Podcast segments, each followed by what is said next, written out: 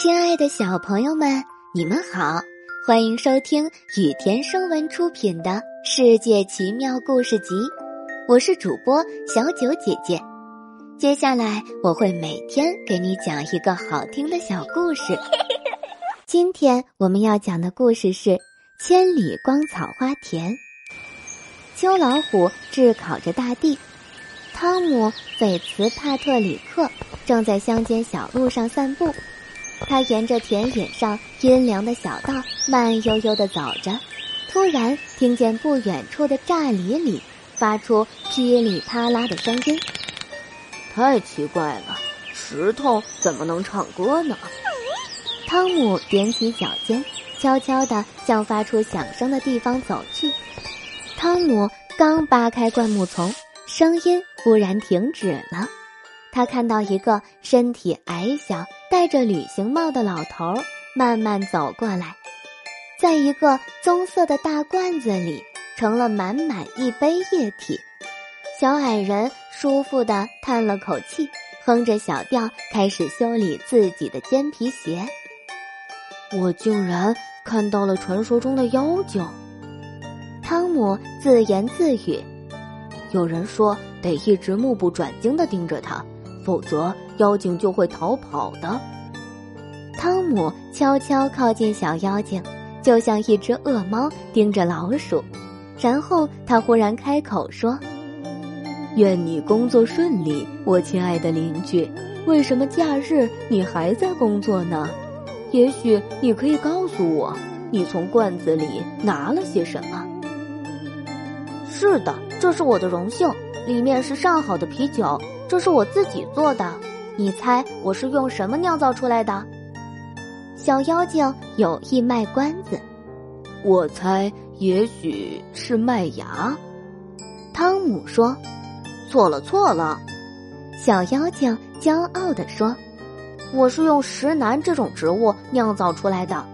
当年维京人住在这里的时候，就教会了我们怎么用石楠酿造啤酒。”这个秘密在我的家族里一直流传了下来。可以让我品尝一下你的啤酒吗？汤姆问。年轻人，我告诉你，当你在我这儿浪费时间的时候，奶牛已经冲进了你家的燕麦田，到处乱踩呢。小妖精恶狠狠地说。汤姆吓了一跳，他向小妖精扑去，将他抓在手里，问。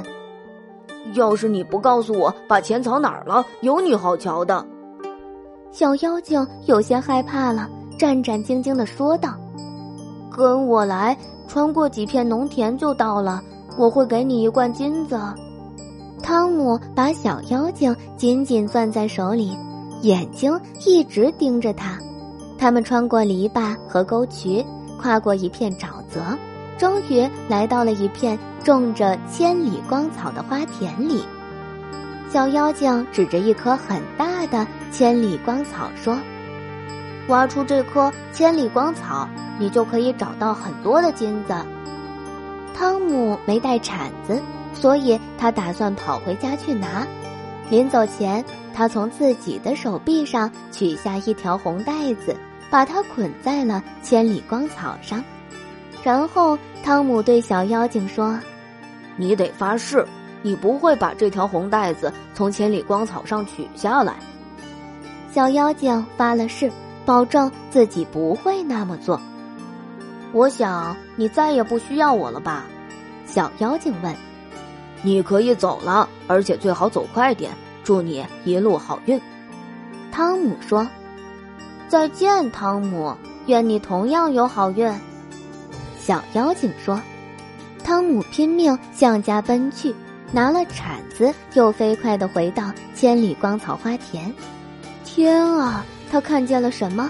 每棵千里光草上都绑着一条红带子，谁能分辨出金子到底在哪儿呢？”汤姆后悔不已，但只好灰溜溜地回家去了。今天的故事到这里就结束啦，明天。还有新的故事等着你们哦，小朋友们，晚安。